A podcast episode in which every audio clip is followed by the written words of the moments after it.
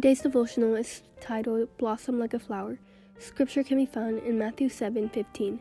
Watch out for false prophets. They come to you in sheep's clothing, but inwardly they are ferocious wolves. My daughter is as cute as a flower, and when she was little, she would dress like one too. One day, she dressed and adorned herself from head to toe as a floral arrangement. She had a big yellow daisy on her white t shirt, small white and yellow forget me nots on her blue shorts, and a flower design on her headband. I told her she was the cutest blossom I'd ever seen. Smiling, she floated outside to play with all the other flowers. All at once, she turned around with terror in her eyes and darted back into the house.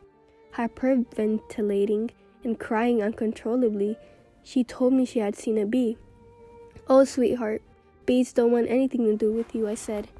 No, Daddy, they will come for me, she responded. They will think that I'm a flower when they see I'm not. They will get mad and sting me. I told my floral daughter that although she was dressed as a flower and was a bouquet of her daddy's heart, she wasn't really a flower. Bees can smell a difference.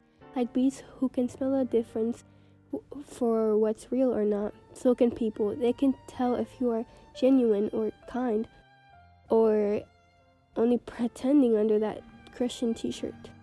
So today, open your heart wide and truly care about those around you. I guarantee that you will blossom and that people will respond to your um, true, authentic, caring heart as never before. Let's pray.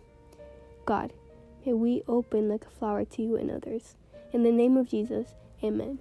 Have a blessed day.